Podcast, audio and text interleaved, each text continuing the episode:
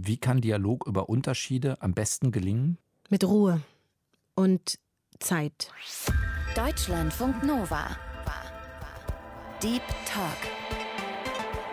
Mit Sven Präger. Und mein Gast ist diese Woche die Journalistin und Autorin Hadija Haruna Oelker. Hallo Hadija. Hi.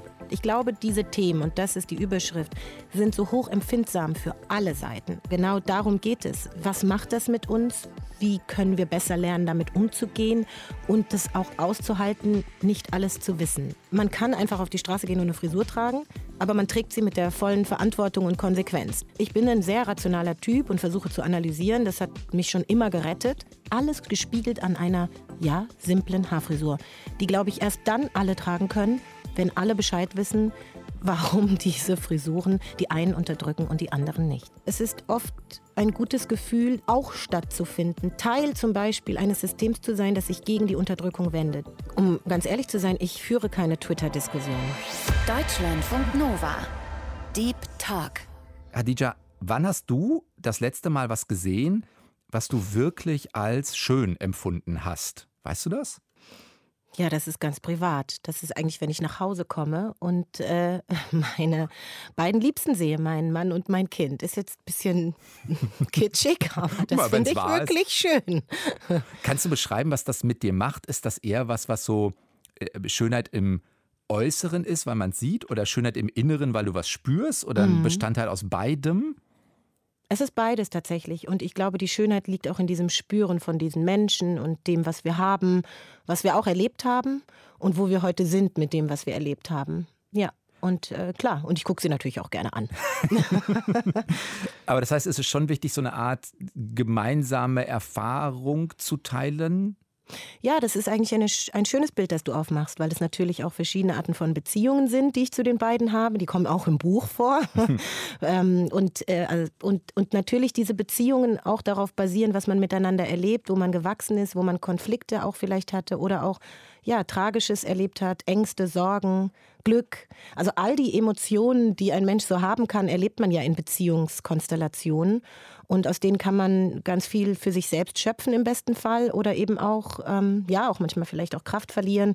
Oder ja, also es gibt so allerlei, was man in so Nahbeziehungen wie äh, Verpartnerung oder das eigene Kind erleben kann. Ist das was, was du emotional ähm, beschreiben kannst? Also keine Ahnung, dieses klassische warme Bauchgefühl oder so ein, ich kenne das bei mir auch manchmal nach einem stressigen Tag, ist dieses, äh, keine Ahnung, die Couch ist auch ein Ort des Wohlfühlens, des Fallens lassen, Fallenlassens, des Loslassens irgendwie so. Ist es sowas? Ja, da bin ich auf jeden Fall. Das ist mein Wohnzimmer. Da bin ich frei, da kann ich sein, wie ich bin. Da kennt man mich, da weiß man alles. Da kann ich weinen, lachen, ehrlich sein. Genau, da kriegt man auch die Wut ab. genau, das, das ist das, ja. Hadija Haruna Oelker ist Journalistin, Autorin, Moderatorin. Sie lebt und arbeitet in Frankfurt am Main, ist unter anderem viel für den Hessischen Rundfunk tätig. Studiert hat sie Politikwissenschaften. Und sie hat mit anderen zusammen zum Beispiel das Gedicht von Amanda Gorman, The Hill We Climb, ins Deutsche übersetzt. Das hat die schwarze US-amerikanische Lyrikerin 2021 für die Amtseinführung von US-Präsident Joe Biden damals verfasst und vorgetragen. Hadijas aktuelles Buch heißt Die Schönheit der Differenz, miteinander anders denken. Das packen wir auch in die Show Notes. Und wegen des Titels komme ich auf meine ersten Fragen, also wo man Schönheit erlebt und wie sie sich anfühlt. Weil ich mich frage, lösen Unterschiede, löst Differenz, die wir in anderen wahrnehmen, wirklich so ein Wohlgefühl aus? Oder ist es nicht? Vielleicht projiziere ich dazu viel eher Angst, Verletzlichkeit, Unterschiedlichkeit. Ist das manchmal nicht etwas, was uns eher mit Sorge erfüllt? Es kann ja beides sein. Also ah. Also wenn man meine Familie anschaut, also jetzt tatsächlich also die selbst gegründete Familie, dann sind wir total unterschiedlich, äußerlich, innerlich, was unsere Merkmale angeht. Wir sind eigentlich das auch ein Teil, ein, ein Ausschnitt dessen, was ich äh, im Buch beschreibe, was ja dann auch ein gesellschaftliches Bild ist, weil ich ja eines zeichne, in dem wir alle unterschiedlich sind und mhm. dieser Unterschiedlichkeit eben genau so, wie du es auch beschreibst, unterschiedlich begegnen. Nämlich mit Nähe und den Gefühlen etwas zu kennen, weil man es vielleicht auch miterlebt hat, weil man eben die Personen kennt, die es betrifft, aber eben auch mit Abwehr, Scham, Verunsicherung oder vielleicht sogar Ablehnung, von der man nicht weiß, woher sie kommt, oder sie auch bewusst setzt. Diese Menschen gibt es natürlich auch. Kannst du, wenn das zu privat ist, musst du sagen, aber kannst du einmal kurz beschreiben, wo ihr euch da, was so ein Punkt ist, an dem das deutlich wird? Ja, na klar. Also mein Mann ist weiß, ich bin schwarz oder light-skinned, also sozusagen das Produkt meiner Eltern, ein schwarzer Vater, eine weiße Mutter. Ich bin nicht behindert, mein Sohn hat eine Behinderung, ich bin weiblich, ich bin eine Frau, mein Mann ist ein Mann. Wir sind beide feministisch, was unsere politischen Einstellungen und äh, Rassismus kritisch und auch Ableismus kritisch. Wir sind eben beide auch nicht behinderte Eltern. Das ist auch noch mal ein weiterer Punkt. Ja. Ich habe ähm, ein Beispiel, an dem ich mich vielleicht in den letzten zwei Wochen auch noch mal gedanklich irgendwie abgearbeitet habe. Also wir zeichnen das Gespräch jetzt Anfang April auf, deshalb war vor zwei Wochen Ende März. Mhm. Ähm, und zwar in der, ähm, ich nenne es einfach mal Ausladung von Ronja Malzahn. Die war mhm. eingeladen für eine mhm. Fridays for Future äh, Demo in Hannover. Und dann haben die Fridays for Future in Hannover die ausgeladen mit der Begründung, ähm, dass sie Dreadlocks trägt. Jetzt mal jenseits von der Debatte, die dann gekommen ist, da kommen wir bestimmt gleich auch noch drauf. Die erste Frage ist ja, ist das jetzt okay oder ist das nicht okay, sie auszuladen? Ja, und da kann ich dir gleich antworten. Ich liebe diese Fragen. Also diese Dreadlocks-Frage kam ja schon öfter. Also mhm. sie kam auch bei Justin Bieber zum Beispiel. Vielleicht erinnern sich manche. Und äh, diese dürfen oder nicht dürfen, Pro und Contra. Sag mir jetzt absolut, mhm. wie ist das jetzt? Was, was muss wie, genau. ich tun, damit es richtig Erklär ist? Erklär mir doch jetzt mal, was ist hier richtig und was ist falsch? Ja, ich meine, es ist schon auch ein bisschen selbstkritisch oder medienkritisch, auch eine journalistische Handhabe, mit Themen mhm. umzugehen, um irgendwie dem Publikum zu erklären, das ist jetzt da los. Meine Antwort ist nie absolut oder kann gar nicht absolut sein, weil wir so menschliche Kontexte verhandeln. Du hast ja selber gesagt, danach gab es noch einen Rattenschwanz, nämlich Kommunikation. Wer hat wem was erklärt? Warum wurde die Person eingeladen? Also es wäre jetzt eine individuelle Geschichte. Ich versuche dann immer mit Kontext zu kommen. Das ist auch das, was ich im Buch mache, nämlich zu sagen, warum sind wir jetzt in diesem Konflikt? Das ist ja eigentlich nur so ein i-Tüpfelchen. Es steht für etwas. Diese Haarfrisuren stehen für Hair Politics. Ja, also ich habe vor zwei Wochen eben diese Interviews auch geführt, weil in meinem Buch gibt es auch einen Aspekt zum Thema kulturelle Aneignung. Und wie komplex das ist, ist eben nicht einfach zu erklären mit, darf ich jetzt als weiße Person Dreadlocks tragen oder nicht, mhm. sondern habe ich verstanden, für was Dreadlocks stehen. Also ich nenne, nenne es im Buch nicht Cancel Culture, sondern Consequence Culture, also Konsequenzenkultur, weil wir in einem System leben, in dem eben schwarze Menschen für die gleichen Haarfrisuren, die weiße Menschen vielleicht als Trend tragen, keine Jobs bekommen, unterdrückt werden und sie auch noch eine Plantagen, Sklaven, Kolonialgeschichte haben, die die wenigsten kennen, auch noch eine Rastafari, politische Hintergrund. Also du merkst schon, da ist so ein Riesenkontext. Das hat mit Geschichte zu tun, mit Aktualität, mit Rassismuserfahrung, die die einen machen und die anderen nicht. Und alles gespiegelt an einer, ja, simplen Haarfrisur, die, glaube ich, erst dann alle tragen können, wenn alle Bescheid wissen, warum diese Frisuren die einen unterdrücken und die anderen nicht. Hm, das heißt, dafür stehen die eigentlich. Das ist der Grund, warum das so heikel ist, in Anführungszeichen. Naja, sie, sie sind symbolisch. Also wenn eine weiße Person, ich habe im Buch das Beispiel einer Kollegin, mit der ich mich interessanterweise, also die das alles wusste und dann sagte, wenn ich das alles weiß und sie dann zum Beispiel trotzdem trage, ist das dann kulturelle Aneignung? Also der Respekt, das zu wissen, also den Kontext zu kennen. Und dann habe ich gesagt, das ist zu überlegen. Also weil ich gebe ja keine Antworten, was hast du zu tun, aber draußen werden Menschen sein, die von Rassismus betroffen sind und werden dich als weiße Frau beispielsweise sehen und werden nicht wissen, was du weißt weil wir nicht in einer Gesellschaft leben, in der alle wissen. Schau mal, du stellst mir auch diese Fragen. Das heißt, wir sind noch an gar keinem Punkt. Nein, es ist, die Haarfrisur an sich ist nicht das Unterdrückungsmerkmal. Schwarze Haare, Afrohaar, Texturism, also wie werden, wie wird, wie werden meine Locken und die, die Festigkeit meiner Locken, wie wird meine Farbe der Haut, wie wird mein Körper als schwarzer Mensch, Featurism, da gibt Colorism, die, die, die sozusagen Hautschattierung, bin ich heller oder dunkler, light skinned, dark skinned, das spielt alles bei schwarzen Menschen eine Rolle. Sie hm. werden dafür bewertet, weiße Menschen nicht. Das ist das System. Deswegen ist es nicht einfach nur, es ist eine Symbolik. Es ist so eine Symbolik, wie wenn wir über Hijabs, mhm. also Kopftücher diskutieren. Für die einen sind es simple Kopftücher, für die anderen sind sie mega aufgeladen, weil sie für ein ein, ein Diskurs und eine Debatte stehen und die hat wiederum mit antimuslimischem Rassismus zu tun. Also du siehst, man kann, man kann einfach auf die Straße gehen und eine Frisur tragen, aber man trägt sie mit der vollen Verantwortung und Konsequenz. Und das meinte ich auch mit Konsequenz Culture. Was mich gewundert hat, oder ach, weiß ich gar nicht, ob es mich gewundert hat, vielleicht kann ich das auch nachvollziehen. Die Fridays for Future haben dann mhm. so einen Satz mit reingeschrieben. Ich glaube, der soll einfach Humor ausdrücken. Humor ist vielleicht manchmal auch einfach eine Übersprungshandlung oder so. Ich weiß es nicht. Nach dem Motto, ja, wenn sich die Ronja da jetzt die Dreadlocks äh, abschneiden würde, dann könne sie ja auftreten. Jetzt, ich weiß gar nicht, was der Kontext oder weiß nicht, warum die den Satz geschrieben haben. Ich denke halt manchmal so, ja, das soll halt aufgefangen werden durch eine Leichtigkeit, die aber dann natürlich auch wieder 5000 Botschaften mittragen kann. Es ist auch eine Frage, ob man es falsch verstehen will oder richtig verstehen will. Also dadurch wird es ja nicht besser. Ich würde das auch beispielhaft nehmen, weil ich kenne die Gruppe nicht. Ich weiß genau, nicht, ich was nicht. ihre Intention war. Äh, kann dies und das gewesen sein. Ich glaube, es hat viel auch mit konfliktfreier Kommunikation zu tun. Die hat dann gar nichts mehr mit dem Thema zu tun. Sowieso mit diesem Wissen, was in Gruppen oder in der Vermittlung oder wie ich vermittel und wie es bei meinem Gegenüber ankommt. Ich glaube, diese Themen, und das ist die Überschrift, sind so hoch empfindsam für alle Seiten. Es sind nicht nur die einen empfindlich und die anderen nicht. Alle sind emotional. Weil diejenigen, die darauf aufmerksam gemacht werden, irgendwas nicht gesehen, übersehen, missverstanden oder vielleicht auch ignoriert zu haben, weil sie es können aus einer privilegierten Position, sind bei diesem Erkenntnisprozess genauso verletzlich wie diejenigen, die permanent damit sich auseinandersetzen müssen, irgendwie Verletzung zu erfahren. Der unterschiedlichsten Art, wenn man jetzt so in diesem Diskriminierungsspektrum guckt, also intersektional. Das ist ja auch, das ist ja auch meine Perspektive. Also verschiedene Diskriminierungsformen anschauen, die ja parallel laufen. Und dann zu sagen, okay, wir sind jetzt alle irgendwie emotional und das ist auch das hat eine Rolle. Wir können hier nicht einfach nur rational durchsteuern und so tun, als ob wir das alles auf neutralem Boden regeln können. Ich bin ein sehr rationaler Typ und versuche zu analysieren. Das hat mich schon immer gerettet. Und gleichzeitig kann ich die Emotion nicht außen vor lassen. Mhm. Denn alles, was wir erleben in diesem Spektrum, geht uns ans Eingemachte. Hm, aber darf ich ähm, mhm. gu gucken, ob du mit der Frage, ob die okay ist, wenn ich die stelle? Mhm. Ich kann mir vorstellen, dass das eine strategische Antwort ist, die du gerade gibst. Also im Sinne von, du nimmst natürlich mehr Menschen mit. Du sagst ja auch gerade, wir alle sind gleich verletzlich. Also damit sagst du, betonst du einerseits sozusagen das menschlich Verbindende. Wir alle haben die Emotionen, wir alle fühlen uns mal auf die Füße getreten, was äh, finde ich emotional klug und angemessen und auch, ich finde es auch richtig.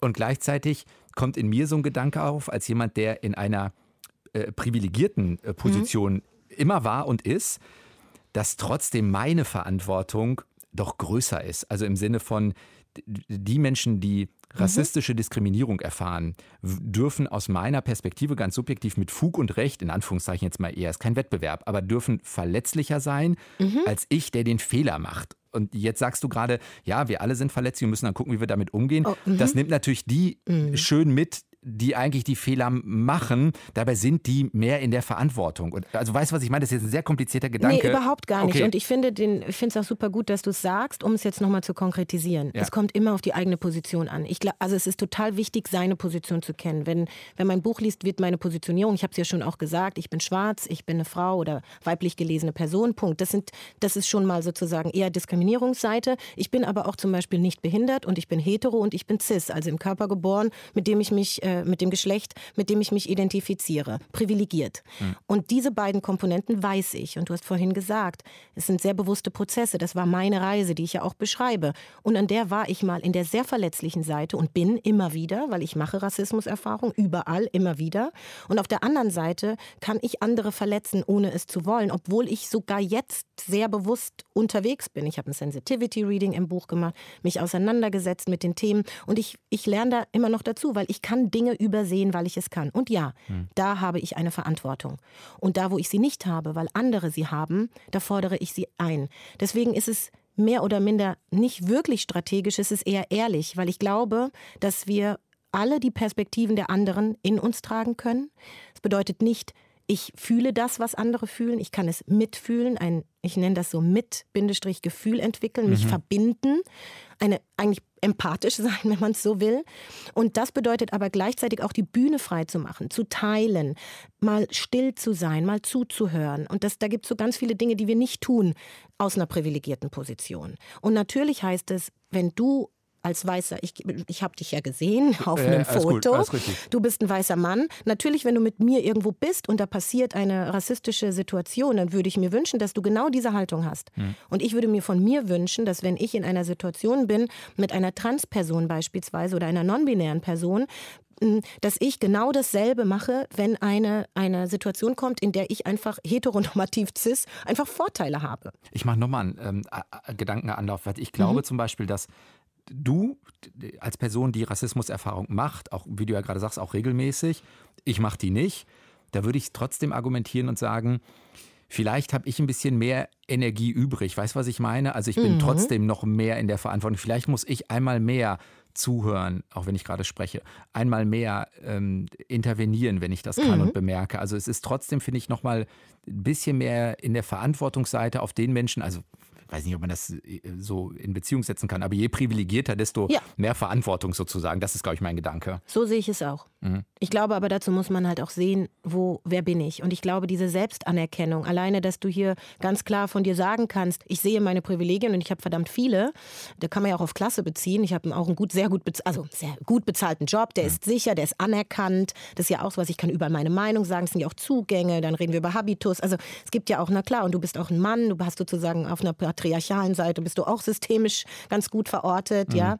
Und dann, da kann man jetzt gucken, aber gleichzeitig auch, es gibt total viele Gespräche, die ich jetzt im Rahmen der Lesung hatte, wo mir Menschen gesagt haben, sie hätten nicht erwartet, sich im Buch wiederzufinden.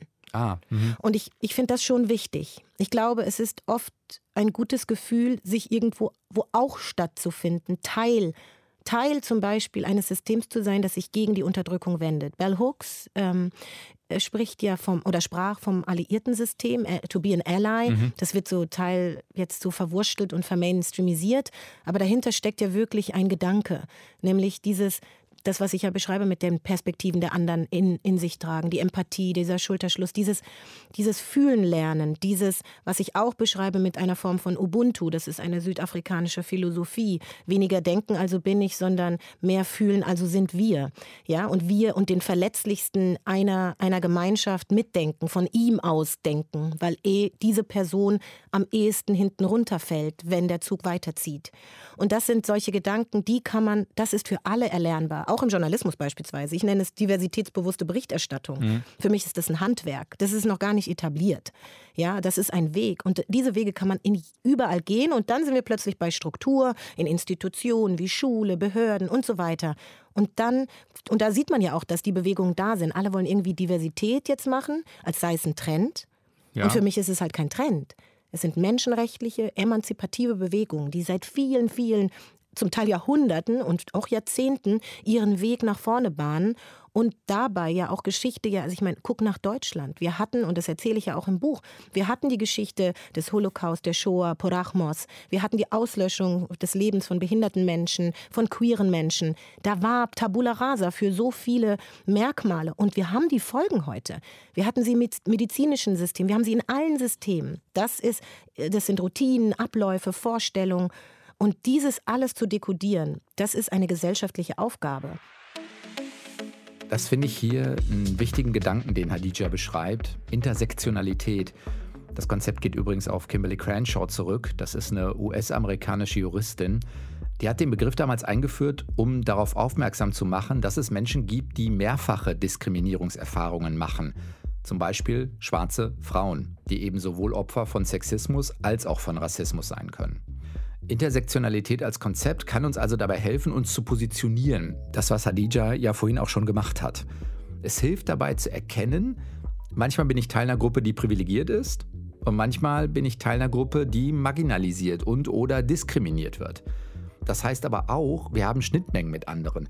Und darin liegt die Chance auf Zugehörigkeitsgefühl und Empathie. Ich komme da nur noch mal drauf, weil ich mhm. manchmal das Gefühl habe, irgendeine Debatte bei Social Media mhm. und ich halte mich da schon immer raus, weil ich denke, wenn ich jetzt als weißer privilegierter Mann eine, eine Frage dazu schreibe, die ich wirklich habe, könnte es mir passieren, total berechtigt, dass jemand sagt, educate yourself. Ne? Also, was fragst du den Scheiß? Bild dich erstmal. Dann könnte ich sagen, mhm. ja, ich habe ja gerade äh, Hadija Haruna Oelker gelesen und dann könnte man mir aber vorwerfen, ja klar, jetzt, da fühlst du dich jetzt noch besser mit, ne? So, also ich habe so eine, ich habe manchmal, und vielleicht ist das meine Sorge und mein emotionales Mindset, ich habe eine Sorge vor verhärteten Fronten, vor keiner echten Kommunikation. Es gibt so den Gedanken ja in der Kommunikation, wir müssen erstmal gucken, dass wir ein Wohlwollen mit in die Kommunikation bringen. Also mal gucken, was will derjenige denn wirklich sagen und so. Und da spüre ich manchmal, dass das nicht mehr möglich ist. Aber da bin ich total deiner Meinung. Also, um ganz ehrlich zu sein, ich führe keine Twitter-Diskussionen. Also ich bin auf Twitter Aha. zum Beispiel, ich mache das nicht, es sind mir zu wenig Zeichen.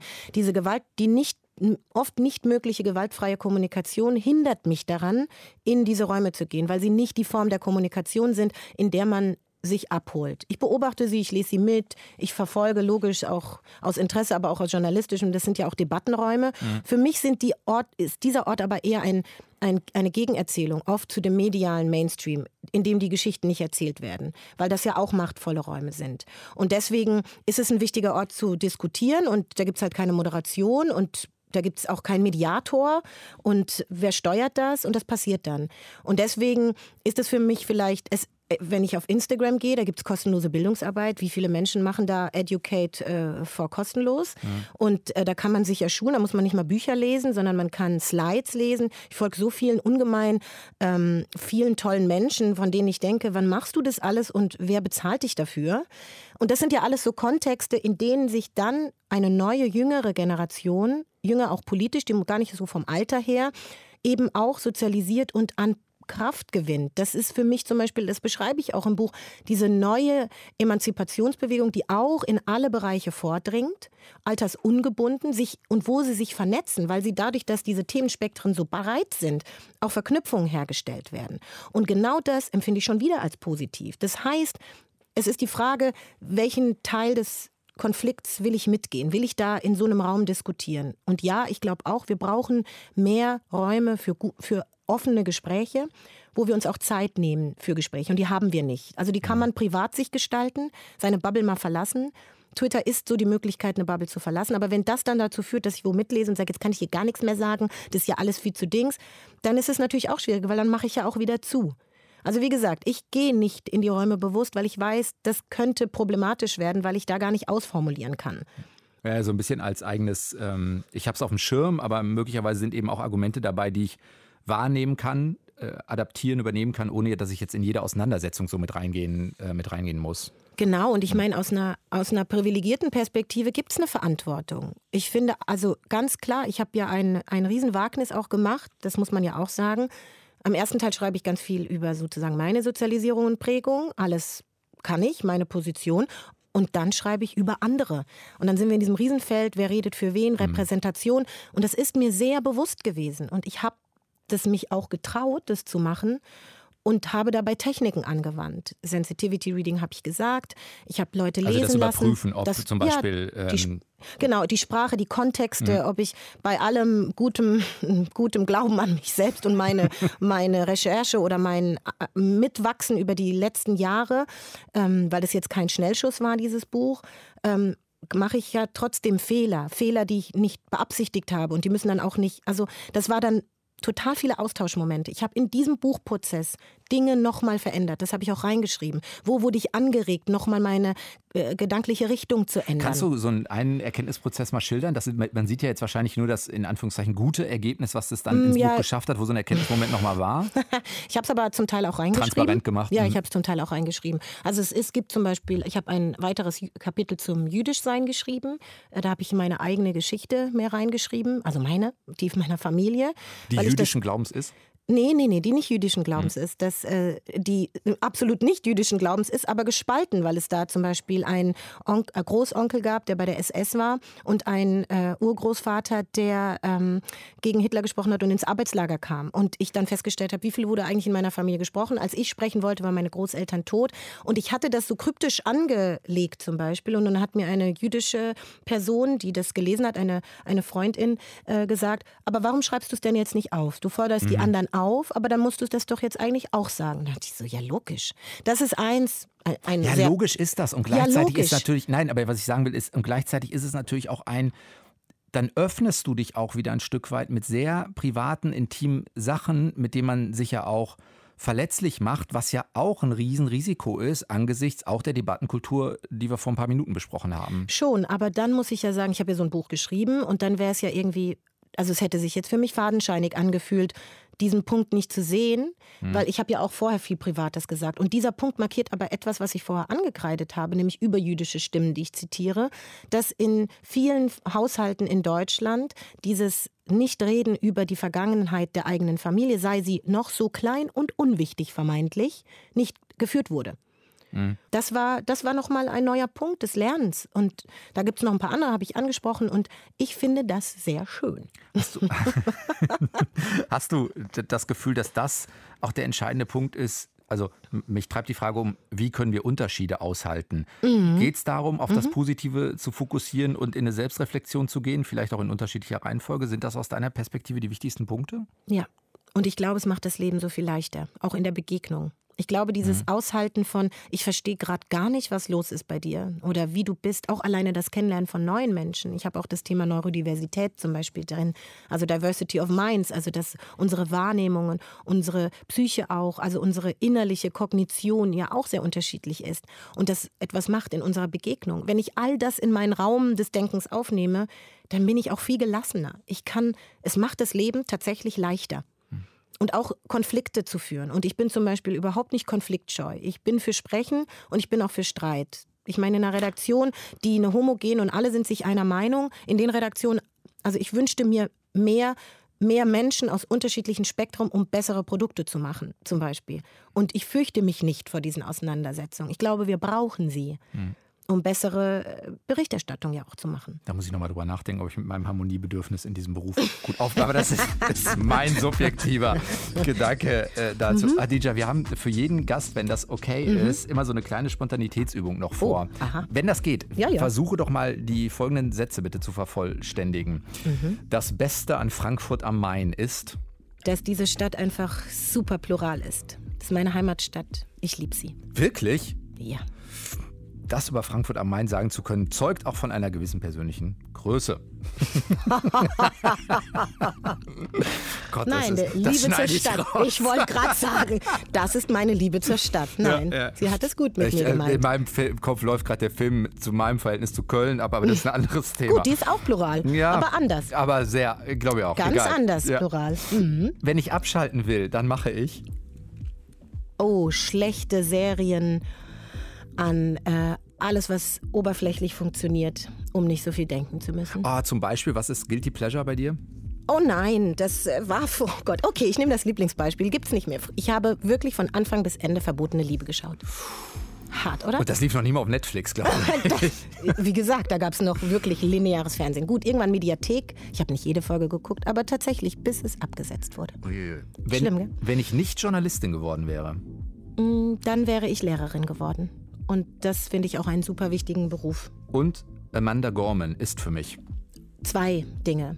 Ähm, einmal ein wichtiger Turning Point in der Gesellschaftsgeschichte, in der dieses Gedicht original vorgetragen wurde. Im zweiten Punkt äh, ein tolles Projekt, das ich während des Buchschreibens gemacht habe, um intersektional zu üben, also das zu üben, was ich versuche aufzuschreiben, ein Gemeinschaftsprojekt. Und drittens eine schreckliche Debatte, die ich live am eigenen Körper, Geist und Seele erleben dürfte, die absolut in Pro und Contra und falschen Fragen des Feuilletons war. Und nur wenige äh, sich für den Kontext interessiert haben. Das heißt, die falsche Frage äh, ist sowas wie, wie, wie kannst du als Übersetzer, als nicht Darf eine übersetzen? weiße Person jetzt keine Schwarzen mehr übersetzen? Das war ja die Frage, mhm. die niemand gestellt hat, mhm. außer der Feuilleton. War dir immer klar, dass so Journalismus auch dein Weg sein äh, würde, weil es so eine Mischung aus Ach, ich weiß nicht, man erreicht Leute, man kann vielleicht auch an Veränderungen von Gesellschaft äh, mitwirken, man hat aber auch ein bisschen eine Rampe, also auch Sichtbarkeit und so. War das so eine Kombi, die für dich immer, immer reizvoll war? Ja, genau. Es gab äh, Psychologin und Journalistin.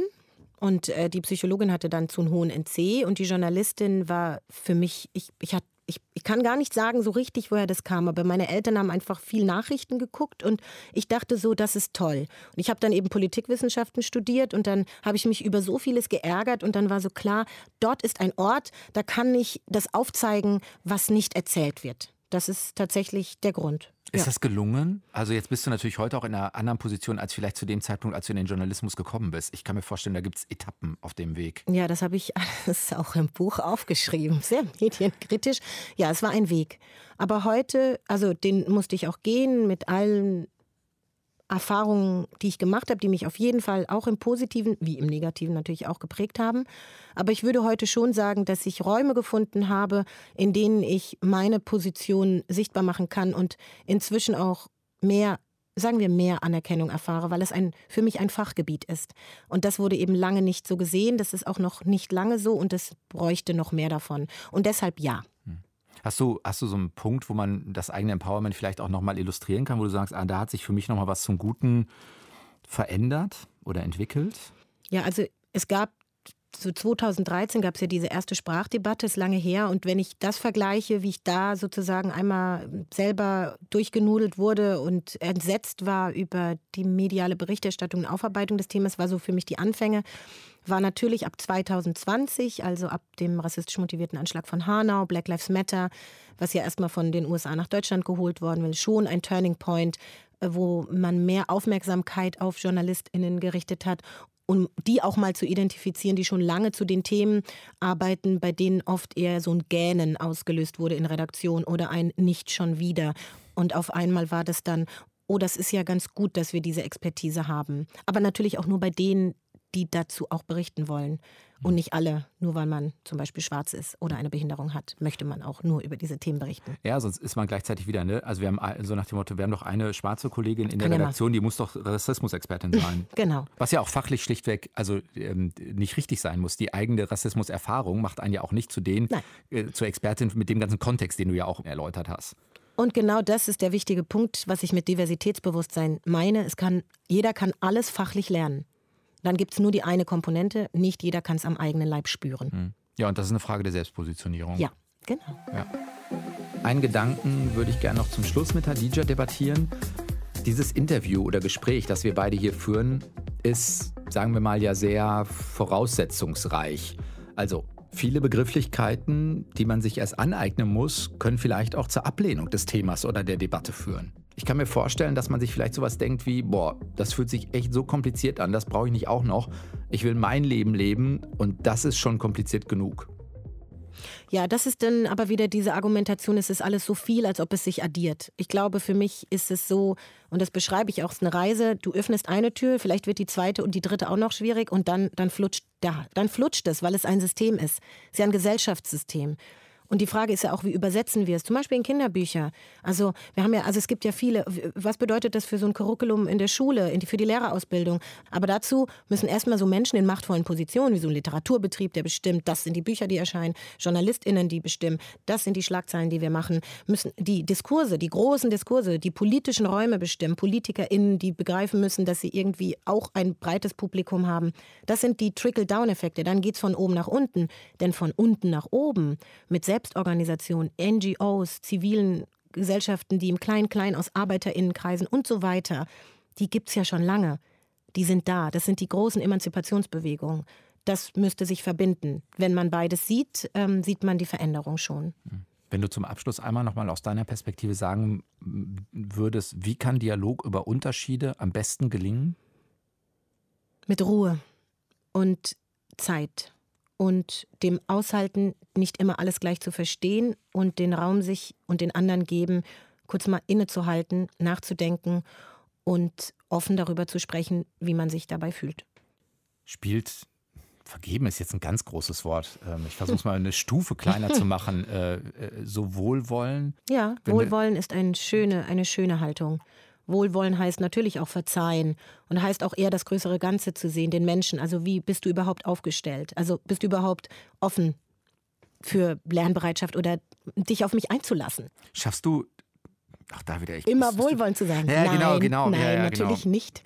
Und ich kann auch mega wütend sein. Und es gibt aber auch Momente, in denen, und da wäre es dann die Strategie, Strategie, von der du vorhin gesprochen hast.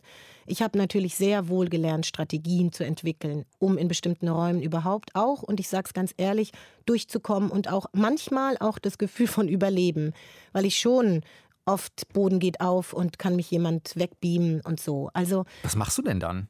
Mm, ja, das nennt sich Empowerment. Also ich habe in meinem Leben viele Empowerment-Kurse und Strategien entwickelt, um besser mit bestimmten Situationen von Rassismuserfahrungen oder aber auch Sexismus klarzukommen. Eine, das führt jetzt zu weit, aber ja, es gibt Strategien, die man dann persönlich mit sich anpassen muss. Sich immer wieder zu beantworten, muss ich jetzt reagieren oder ist das Nicht-Reagieren auch, ich gehe dann nicht nach Hause und weine, sondern das war meine Entscheidung auch bestimmte Dinge zum Beispiel nicht zu tun, vorher auch abzuklopfen, wie sind die Räume, bin ich da sicher?